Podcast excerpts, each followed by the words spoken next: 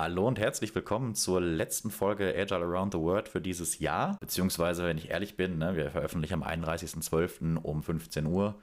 Ich glaube, die meisten von euch werden uns wahrscheinlich dann im nächsten Jahr hören. Aber vielleicht sind wir der letzte Podcast, den ihr dieses Jahr hört, oder halt auch der erste, den ihr nächstes Jahr hört. Beides fände ich total cool und würde mich sehr geehrt fühlen. Ja, wenn das so ist, dann schreibt mir doch einfach gerne mal eine Mail oder bei LinkedIn. Das fände ich echt cool. Ich freue mich auf jeden Fall, dass ihr zuhört und habe auch einen Gast, auf den ich mich sehr freue, nämlich Finn Thieme.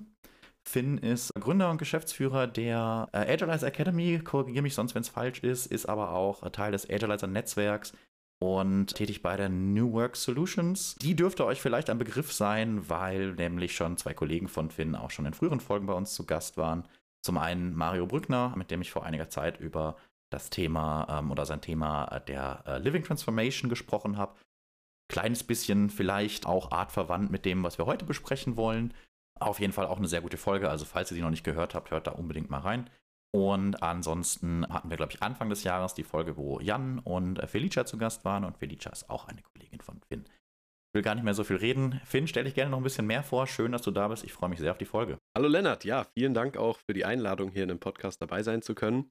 Du hast alles genau richtig gesagt. Gründer und Geschäftsführer der Agilizer Academy in meinem Kopf brauchen wir alle immer mal wieder einen kleinen Denkanstoß in die, in die richtige Richtung. Es gibt Tools und Methoden, die wir lernen können und dergleichen. Aus dieser Motivation heraus habe ich die Agilizer Academy damals gegründet und äh, dann festgestellt, neben Enabling braucht es auch Empowerment und Durchführung in Unternehmen und deswegen bin ich bei der New Work Solutions tätig und darüber dann als Coach oder auch Transformationsbegleiter in verschiedenen äh, Unternehmen, zumeist in größeren Unternehmen und ich glaube, das baut uns auch schon ein bisschen eine Brücke zu dem, worüber wir heute sprechen werden, richtig? Ganz genau. Ich glaube tatsächlich, so spannend haben wir es noch nie gemacht. Worüber wollen wir heute sprechen? Das Thema ist agile Skalierung.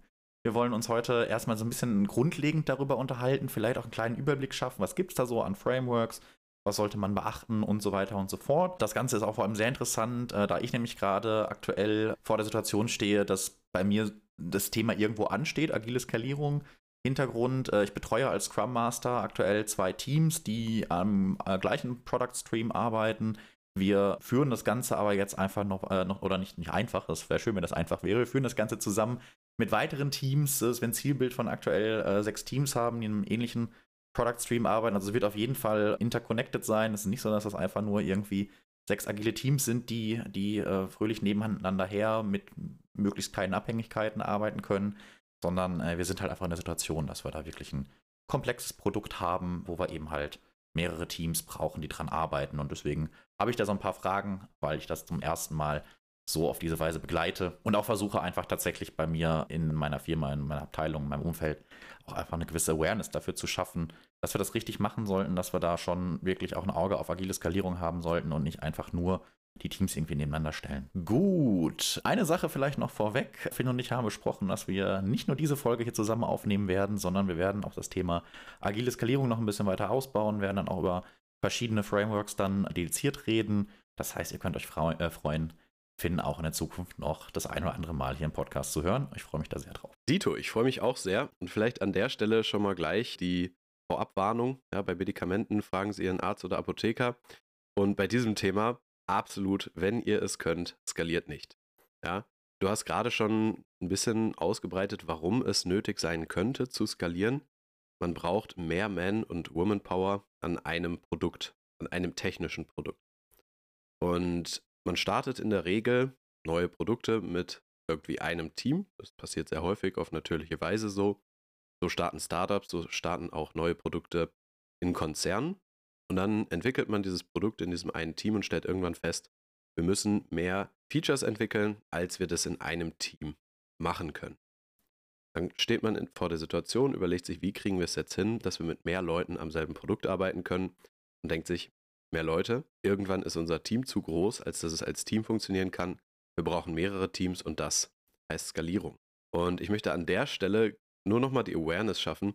Es gibt häufig die Möglichkeit, Produkte technisch so zu schneiden, dass ein skaliertes Team oder dass die Skalierung äh, von Teams an der Stelle mit wenig Interfaces zwischen den Teams passiert. Und das, da werde ich mich auch später ganz oft dran aufhängen. Wenn wir mehr Menschen sind, haben wir immer mehr Kommunikationswege. Ich bin jetzt nicht so der äh, versierte Mathematiker, aber man kann es auch ausrechnen. Ich glaube, Anzahl Teammitglieder, Fakultät. n Quadrat minus n halbe. n Quadrat minus n halbe. Ist das nicht sogar Fakultät? Kann sein. Auf jeden Fall, diese Anzahl an äh, Kommunikationswegen gibt es in einem Team. Ja, das wird irgendwann ineffizient. Nur wenn man dann die Teams auf die falsche Art und Weise trennt und skaliert, ja, und sie auf eine Art und Weise äh, dazu bringt, dass sie interagieren müssen, dann hat man am Ende die gleichen Kommunikationswege und zusätzlich zwei Teams. Und das ist natürlich nicht vorteilhaft. Also das Allerwichtigste, wenn ihr skalieren müsst, versucht erstmal nicht zu skalieren. Du hast mir wunderbar meine äh, Überleitung quasi vorweggenommen. Genau darauf hätte ich gerne angespielt, da wir uns ja auch schon zuletzt, als wir mal telefoniert haben, darüber unterhalten haben und ich finde, du hast das gut auf den Punkt gebracht. Sind wir leider schon in den Punkt bei uns jetzt äh, im konkreten Fall, dass es sich nicht vermeiden lässt.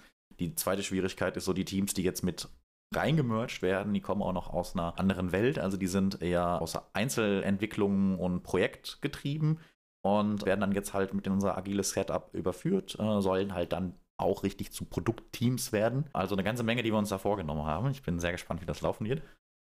Ich denke, in späteren Folgen wird es auch nochmal das eine oder andere Update geben. Ich versuche aber auch aufzupassen, nicht allzu viel zu verraten.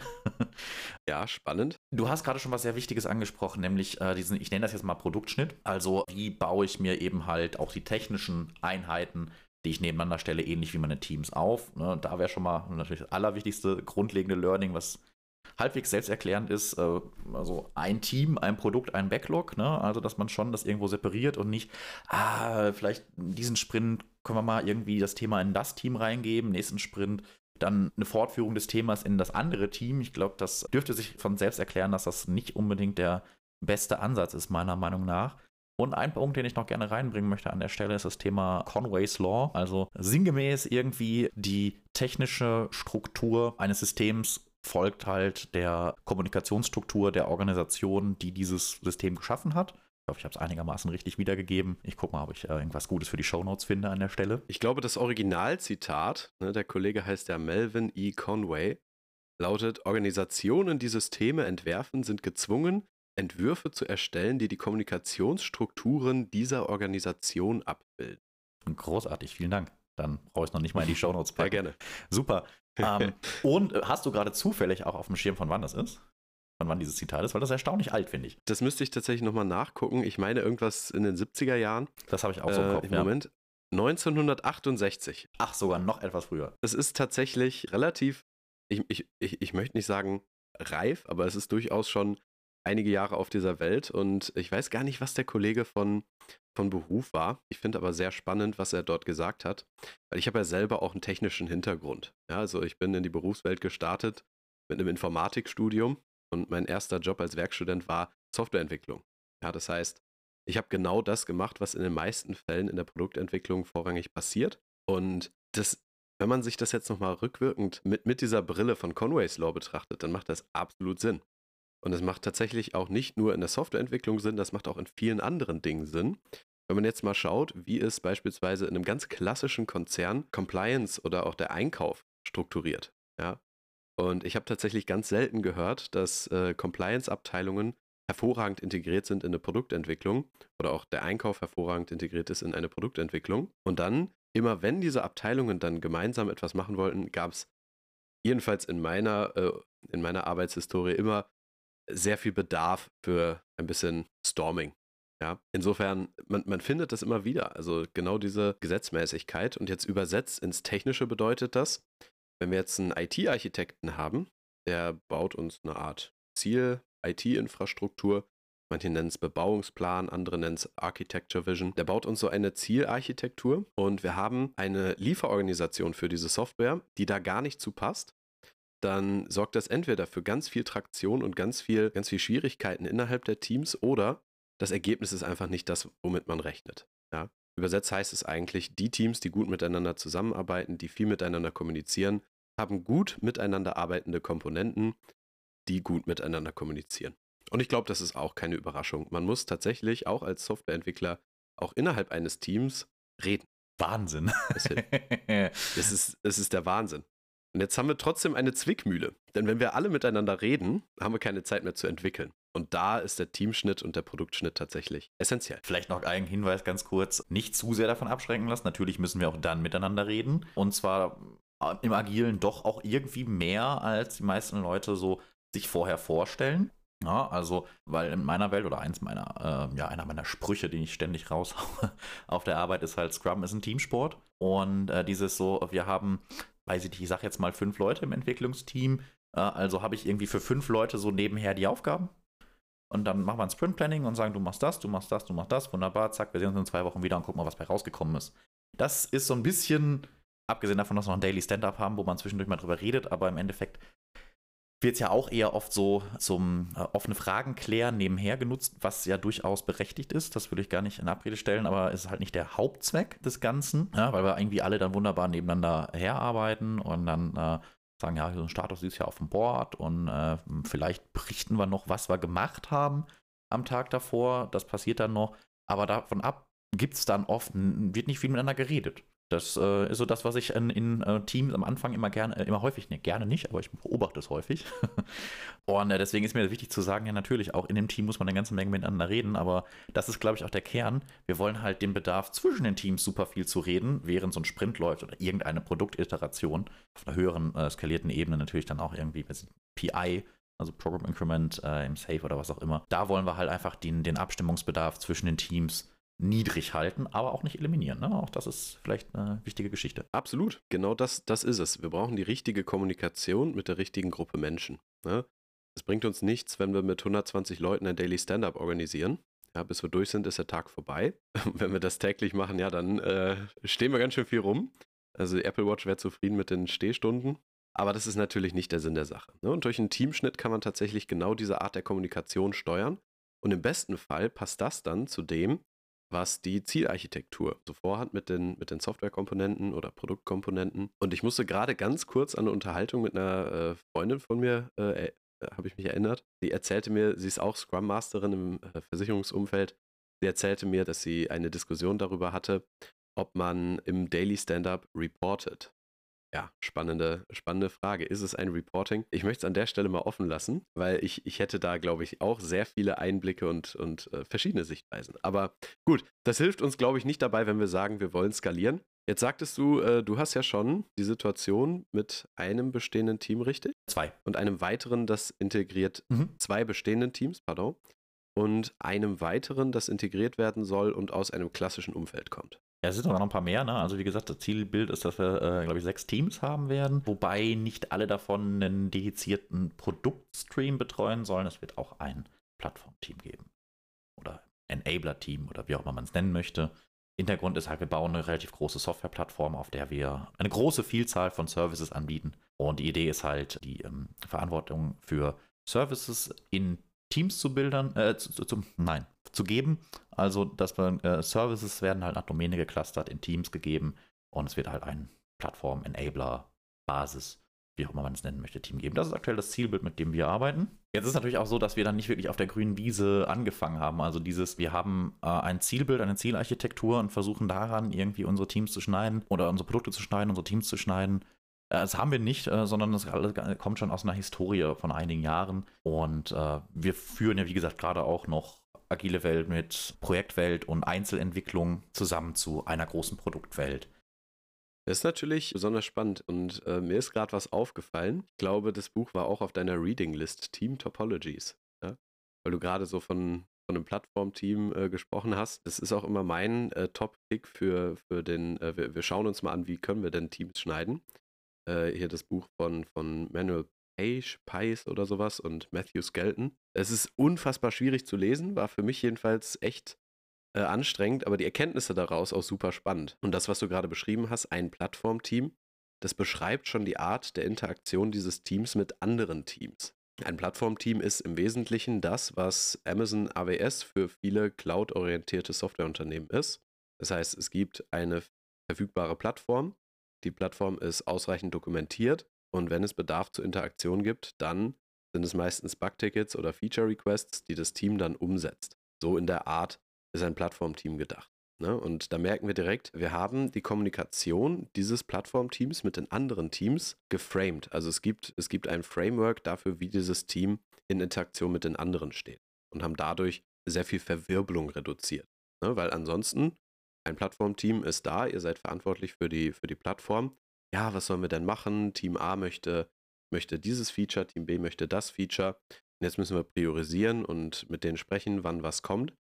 Ja, und dadurch, dass man sagt, ihr, ihr fungiert als Plattformteam wie ein As-a-Service-Anbieter, ist es geframed nach dem Motto, okay, ihr seid die Plattform, ihr überlegt euch selber, welche Features ihr braucht, ihr könnt mit den anderen Teams wie mit Kunden interagieren und so die Anforderungen rein oder die Requests rein.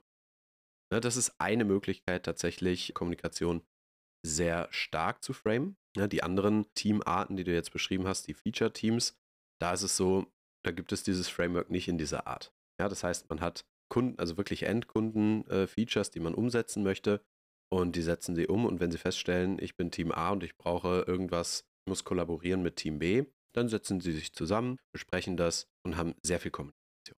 Ne, das kann vorteilhaft sein und nachteilig, je nach IT-Infrastruktur, die dahinter steht. Oder IT-Architektur, die dahinter stehen soll in Zukunft. Mhm. Bist du da gedanklich jetzt schon, du hast ja gesagt, geframed in einem Framework, bist du da jetzt gedanklich schon in einem Skalierungsframework oder wo bist du gerade gedanklich? Oh, ich bin da noch gar nicht in einem Skalierungsframework. Wir haben ja jetzt erstmal nur darüber gesprochen, es gibt drei Teams und wie bringen wir die zusammen? Ne? Äh, beziehungsweise wie framen wir ihre Kommunikation miteinander? Wirklich spannend wird es immer, wenn Teams miteinander Abhängigkeiten haben. Warum, warum ist das so wichtig? Wenn wir an einem Produkt arbeiten, dann haben wir mindestens oder sehr wahrscheinlich mindestens eine technische Abhängigkeit. Also wir arbeiten an derselben Komponente, an demselben Produkt, an demselben Artefakt, das wir irgendwo zum Kunden bringen. Ja? Und wenn beispielsweise Team A etwas fertig hat, möchte das zum Kunden bringen, dann wäre das super hilfreich, wenn Team B gerade keine offenen Kabel irgendwo rumliegen hat. Um es mal ganz plakativ auszudrücken. Das heißt, man hat per Definition schon mal eine Abhängigkeit. So, und das Plattformteam beispielsweise hat auch Abhängigkeiten, beziehungsweise die Feature-Teams haben Abhängigkeiten zum Plattformteam. Die werden aber ganz anders dargestellt. Das Plattformteam stellt einen Service zur Verfügung, am besten sogar mit einem SLA. Und da liegen einfach keine offenen Kabel. Und wenn doch, dann gibt es ein Problem. Ja, dann, äh, dann wird ein Ticket auf.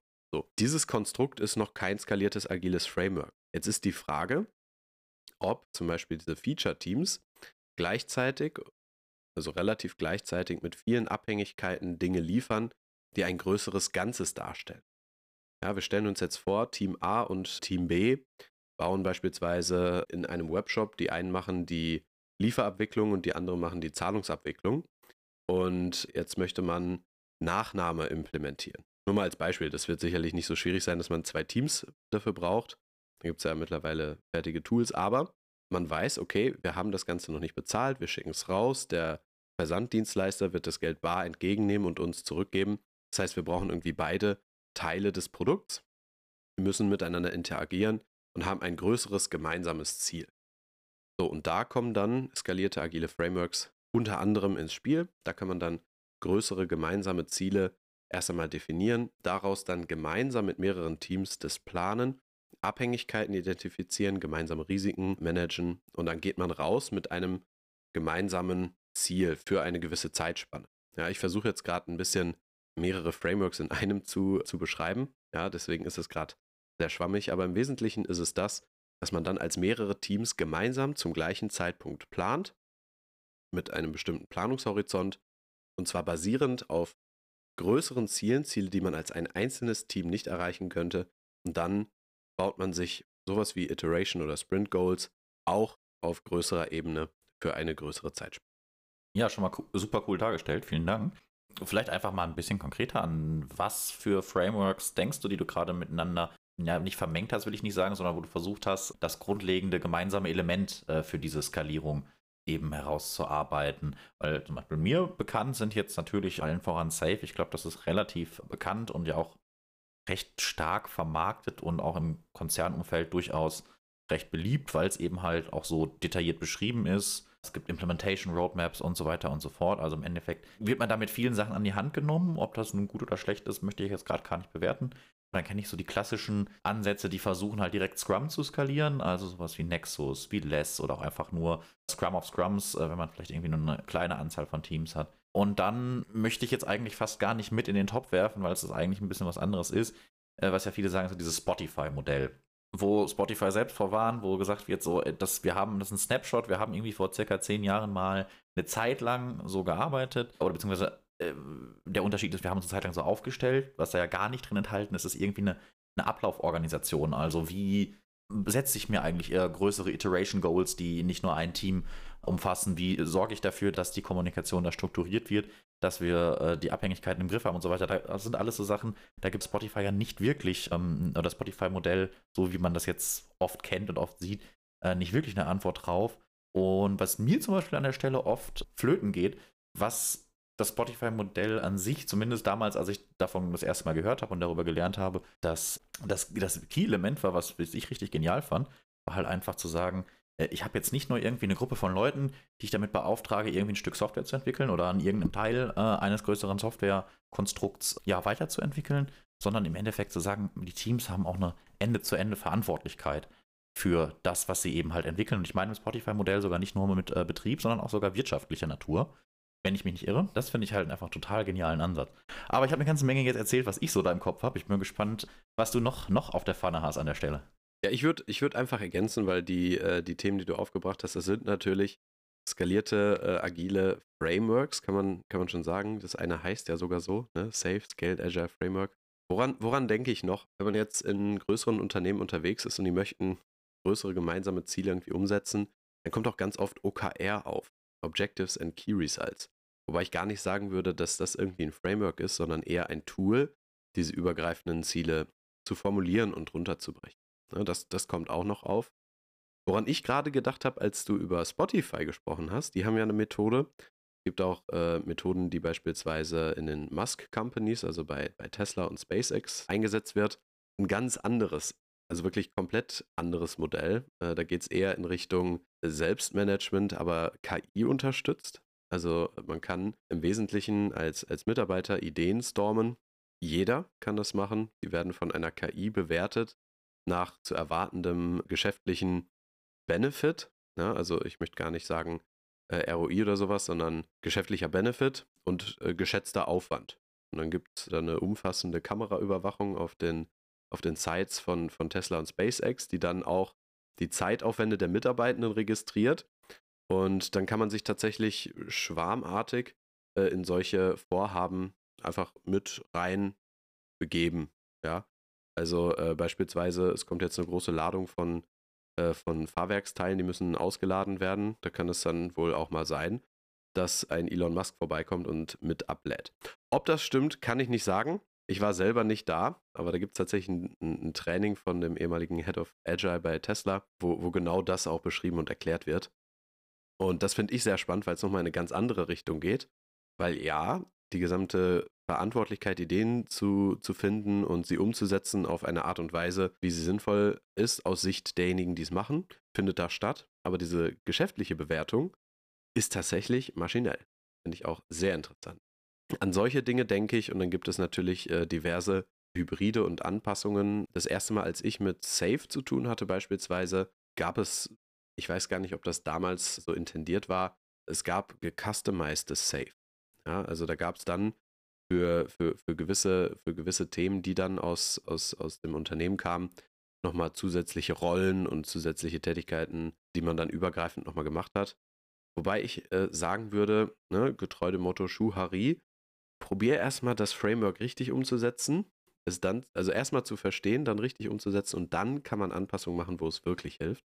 Das sind so die skalierten agilen Frameworks, an die ich gerade gedacht habe. Sehr wahrscheinlich habe ich einiges auch äh, jetzt gerade nicht auf dem Schirm gehabt. Es gibt ja verschiedenste Ansätze, auch welche, die gar nicht die, äh, die Art von, also die, die Bedingungen erfüllen, dass sie wirklich ein ganzes Framework sind, wie beispielsweise OKR. Und da möchte ich noch sagen, Safe ist wirklich weit verbreitet mittlerweile. Ich glaube, es gibt kein Automotive mehr, das nicht nach Safe arbeitet.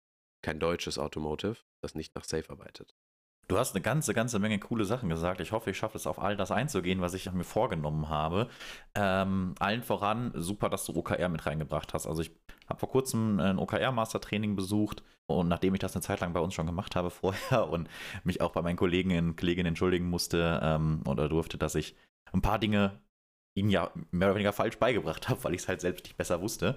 Aber das eben halt, das dann wirklich anknüpfen mit, wie tropft das in die Scrum-Teams runter, sage ich jetzt mal, oder wie bricht man die Ziele runter in die Scrum-Teams, war für mich ein riesengroßes Learning. Finde ich total genial und ich glaube, damit kann man zwar im überschaubaren Rahmen, also jetzt nicht in so einem Rahmen, in dem man jetzt so einen Full Safe implementieren würde oder so, da braucht man vielleicht noch ein paar mehr Strukturen.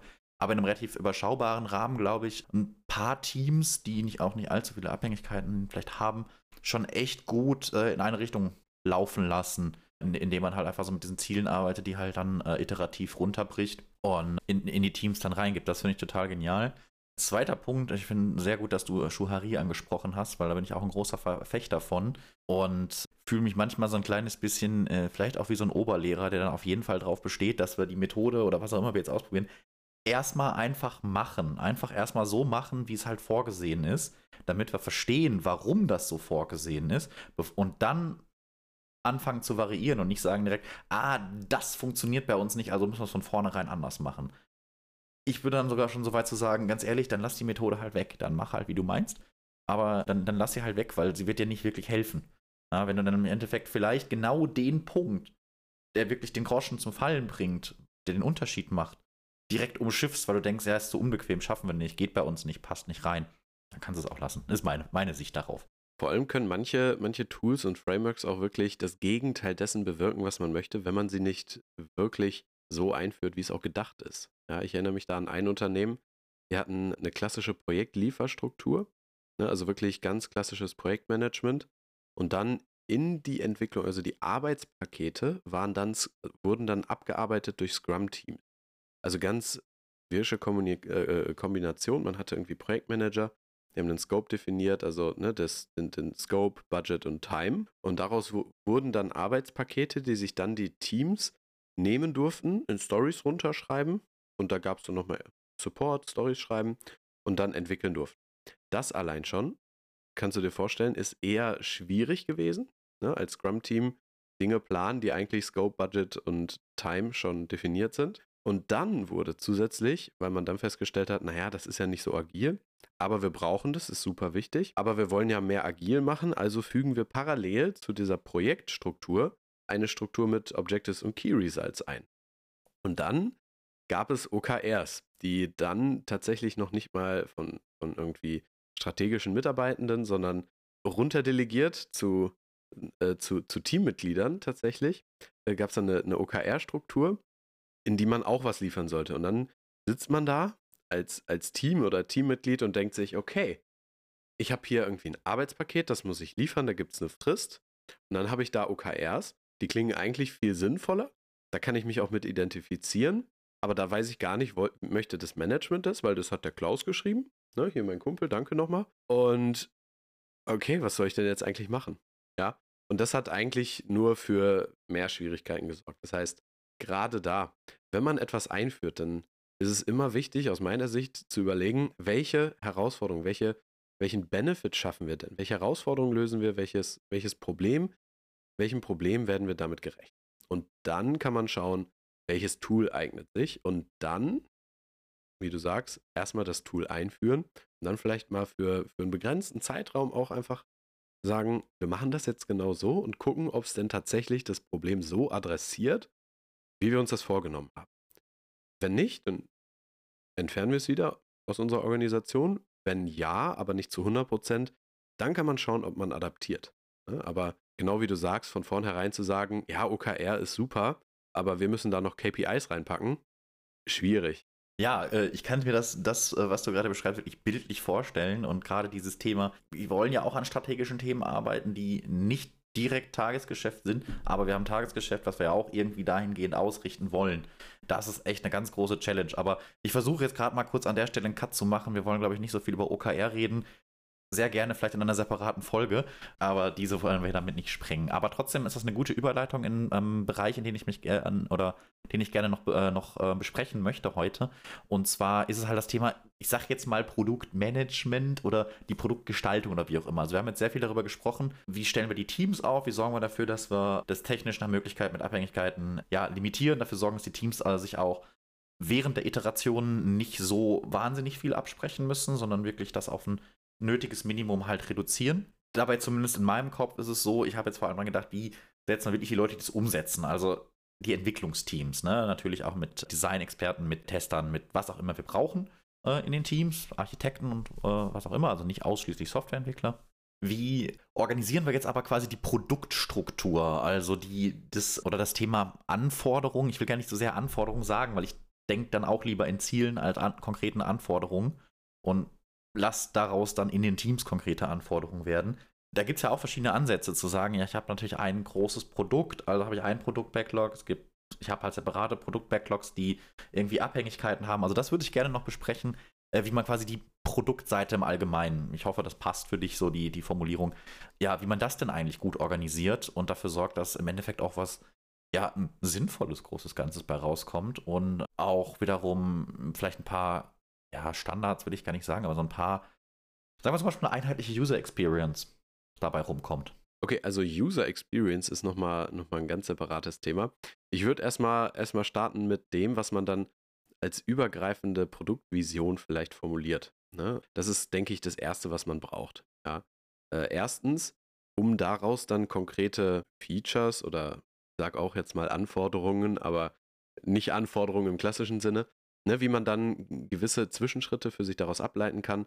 Ich denke, das Wichtigste ist tatsächlich erstmal äh, eine Vision zu haben. Ja, eine, eine Produktvision. Äh, was ist denn ein wünschenswerter zukünftiger Zustand? Äh, ich sage das ganz gerne mal dabei, weil ich habe die Erfahrung gemacht, wenn man im Arbeitsleben, egal auf welcher Ebene, Leute fragt, was ist für dich eine Vision, kommen wirklich ganz wilde Antworten. Also ein erwünschter zukünftiger Zustand.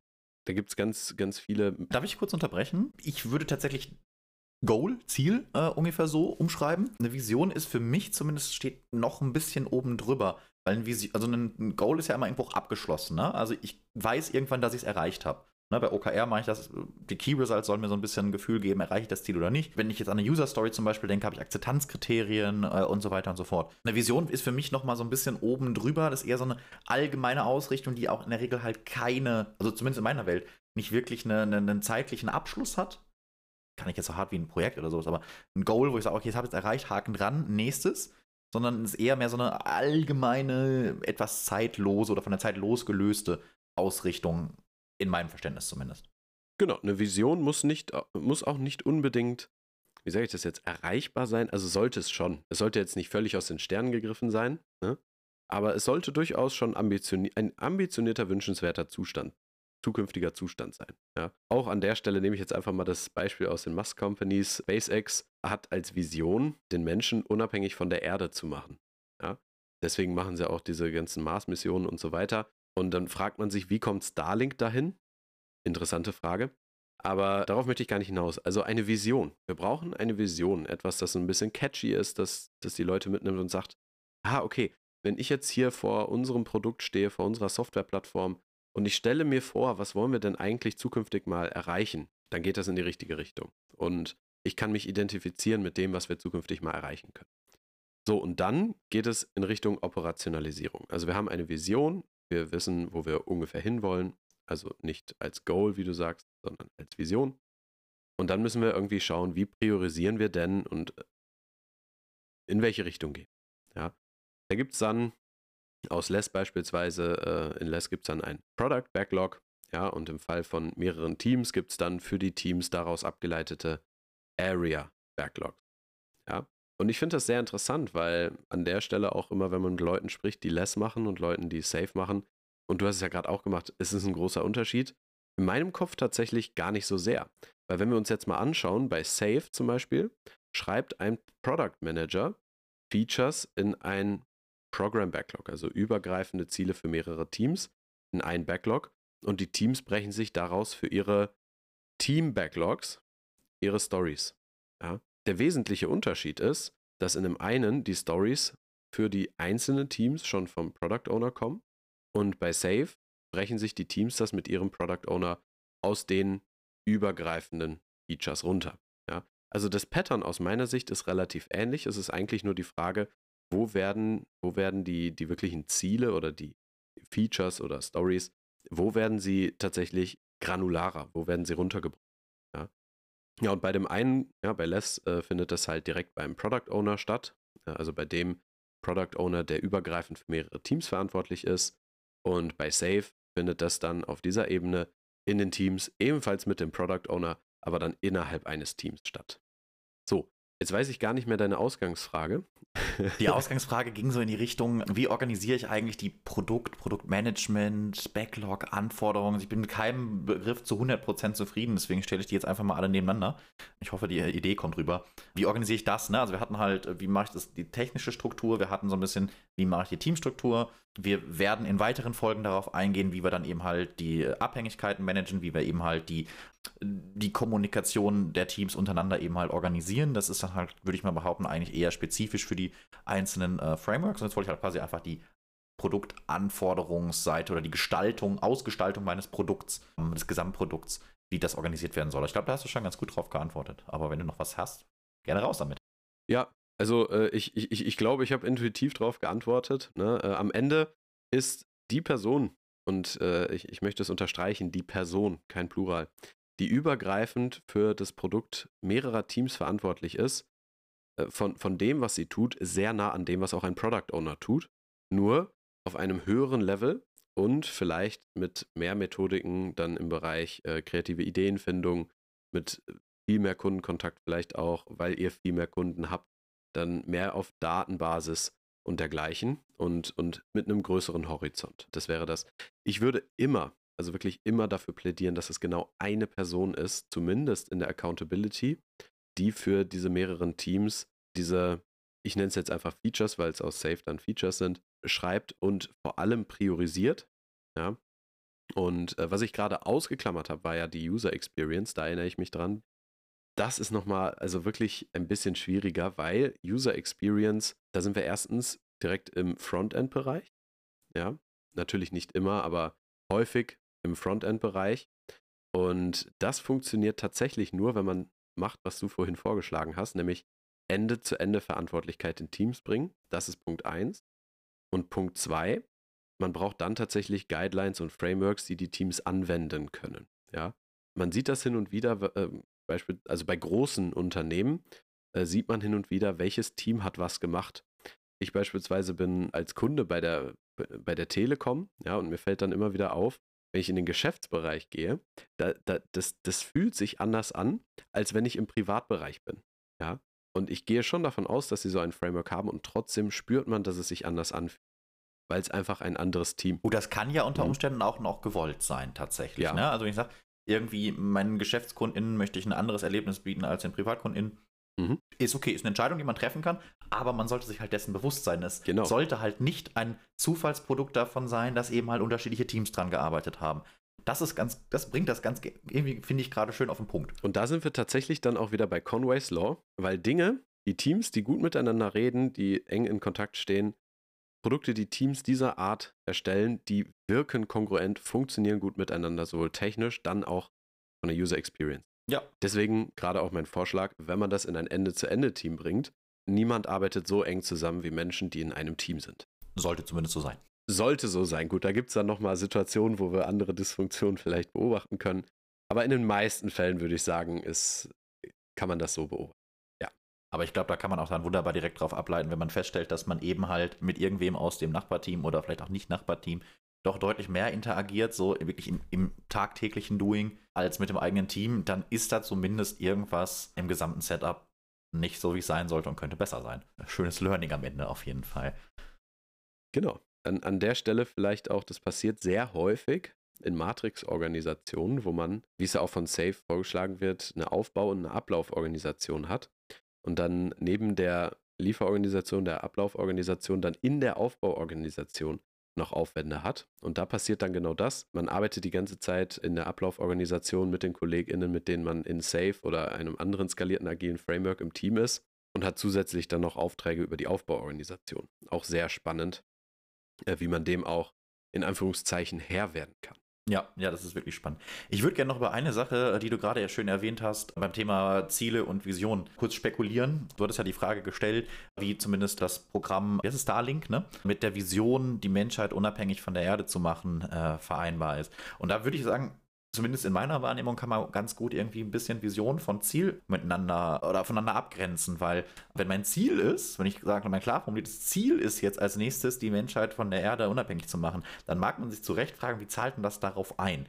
Kann man bestimmt irgendwie zurechtbiegen. Wenn es aber meine Vision ist, dann ist es völlig klar, okay, das ist ein Etappenziel, das uns aus dem und dem Grund hilft. Ich würde jetzt zum Beispiel ähm, spekulieren, ja in der Lage zu sein, irgendwie mit relativ überschaubarem Aufwand und in relativ kurzer Zeit so ein riesengroßes Satellitennetz äh, um den ganzen Planeten aufzuspannen, um auf, über den ganzen Planeten hinweg kommunizieren zu können, ist ja eine wichtige Sache, die ich vielleicht brauche, wenn nur irgendwie so eine Zivilisation, was überhaupt möglich ist, auch nicht, sagen wir dahingestellt, auf einen anderen Planeten bringen kann. Und so wird es halt klarer. Wenn es aber mein Ziel wäre, würde ich vielleicht eher sagen, nee, pass auf, schöne Idee, passt aber nicht rein.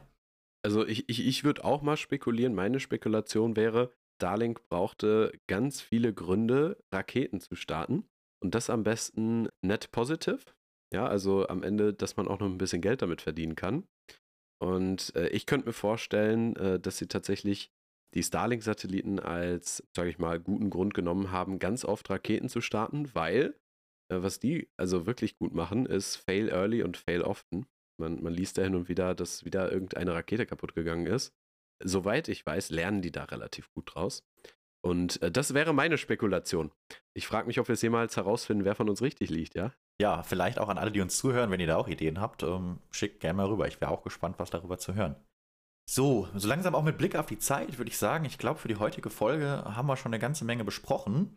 Wenn ihr noch Fragen in die Richtung habt oder auch Ideen, was wir vielleicht in zukünftigen Folgen zum Thema agile Skalierung zu einzelnen Frameworks herausgearbeitet hören möchtet, ich hoffe, das war ein einigermaßen brauchbarer deutscher Satz, dann kommt auch gerne auf mich zu damit, würde mich total freuen, dass wir das alles auch einfach nochmal ein bisschen zielgruppengerechter hier gestalten. Ja, Finn, super toll, dass du dabei warst, äh, dass das geklappt hat. Äh, wir nehmen hier ganz kurz vor Weihnachten noch auf und bringen die Folge noch in diesem Jahr raus. Ich freue mich tierisch, ich freue mich auch sehr auf die nächsten Folgen. Vielen Dank und äh, ja, allen, die bis hierhin zugehört haben, einen wunderschönen Tag noch und schöne Feiertage, gutes neues Jahr. Bis zur nächsten Folge.